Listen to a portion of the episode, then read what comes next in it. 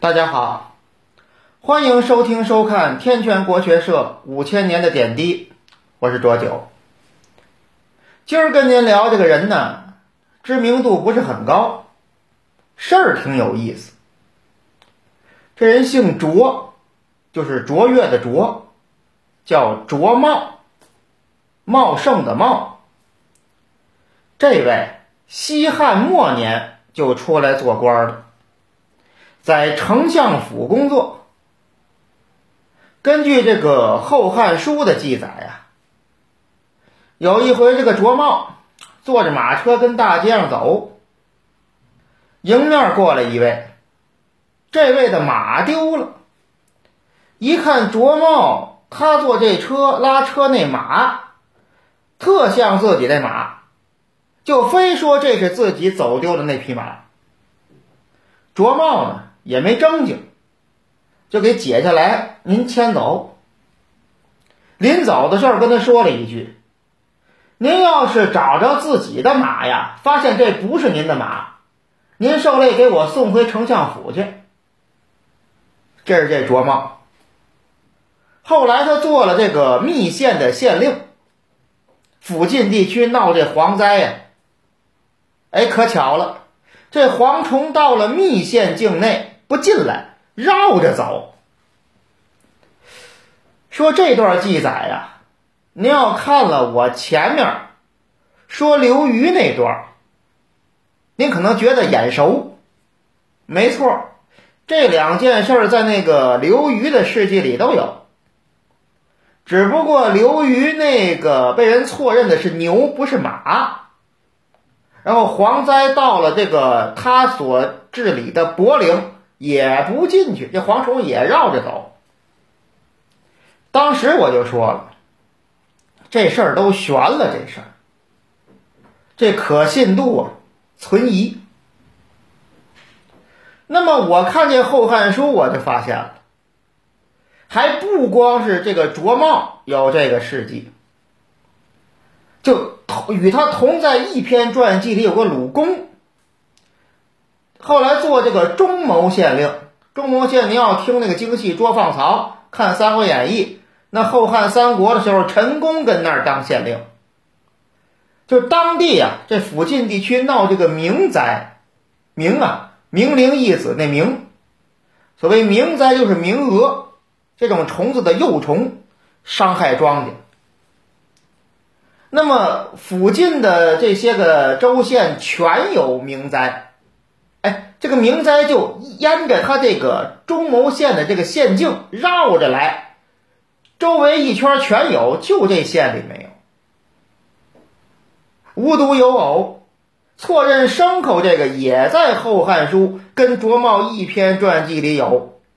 这位姓刘，叫刘宽。这位比较晚了，是东汉末期的人。这人提前预言了黄巾起义要发生。所以这也算立了功了，封为陆乡侯十亿六百户。这陆乡六百户人家的赋税全是他的收入。这位呢，也是驾着这个牛车在街上走。当时他爸爸叫刘琦，位列三公。那么在街上走的时候，有过来一位，说自己牛丢了，就说给他驾车这牛，这就是。刘宽呢，直接把牛解下来，你牵走。他可什么话没说就走了。大概俩人认识。后来呀，这个丢牛那主这牛找着了，害怕了，知道他爸爸位列三公，也算是高官子弟，官二代，这事不好收场啊！赶紧把牛送回去，是磕头赔罪。刘宽说：“嗨，不要紧的。”这个牲口长得模样都差不多，认错了也是难免，没计较。所以您看，这连整个情况都一样，都是坐车出去，只不过一个是马车，一个是牛车，就这点区别。我发现这两件事是《后汉书》捧人的一个套路。那么真实性怎么样呢？我得先说刘瑜那个事儿。刘瑜那个呀。他那个别人错认他牛这事儿记载在《三国志》里，我觉得应该可信。而且有这样一个情况：这个《三国志》虽然记载的是三国年间的事儿，比那个《后汉书》记载的后汉时期的事儿要靠后，但是它成书可在前面。它是西晋年间陈寿完成的这部史书，《后汉书》呢，得到了南朝范晔才给做出来。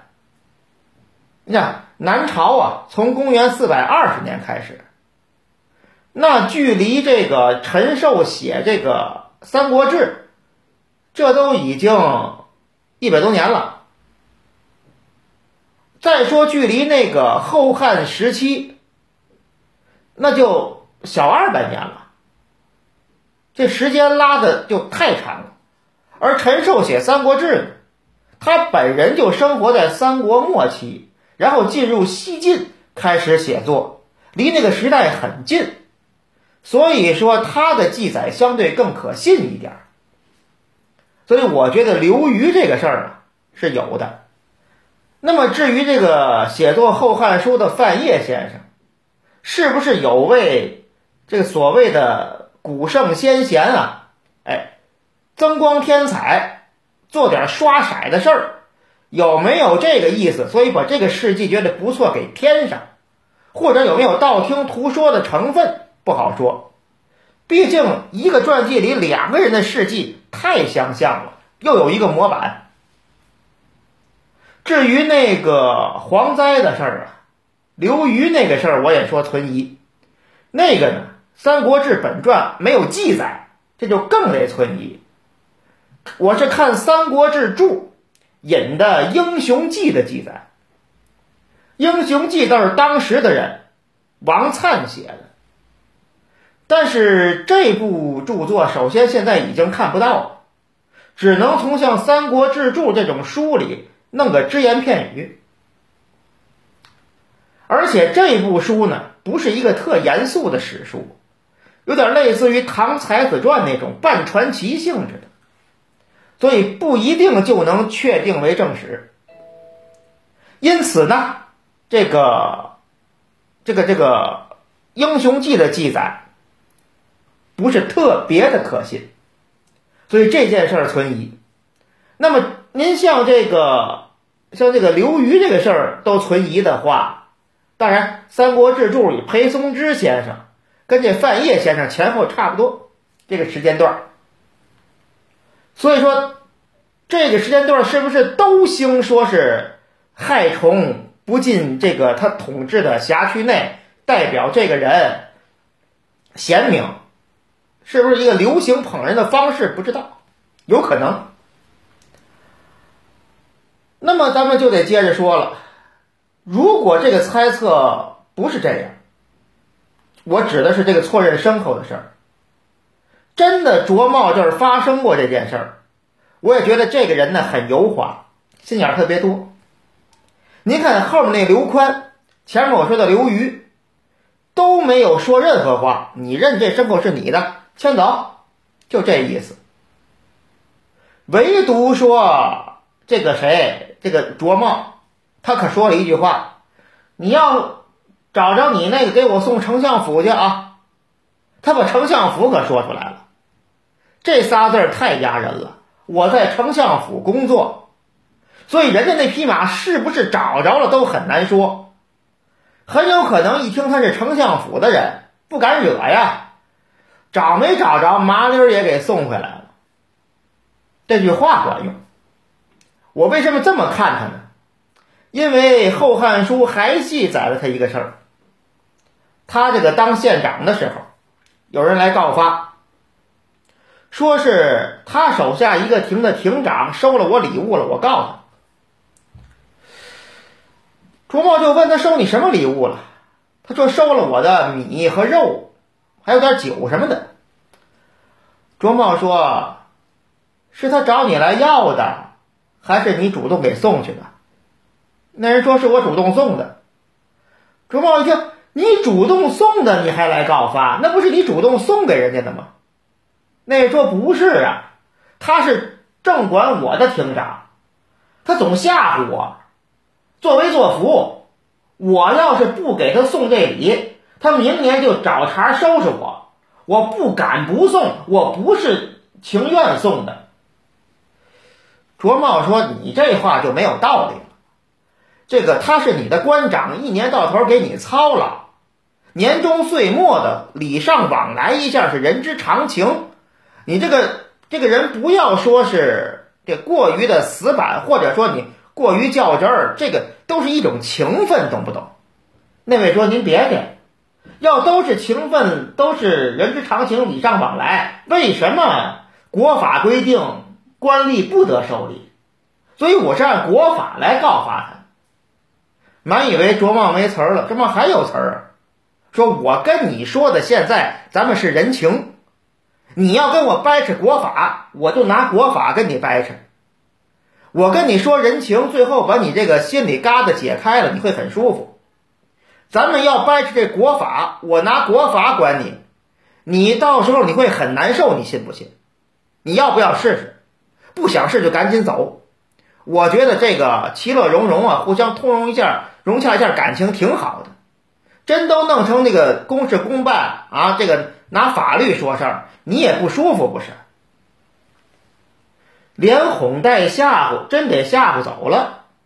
那个庭长很感激他。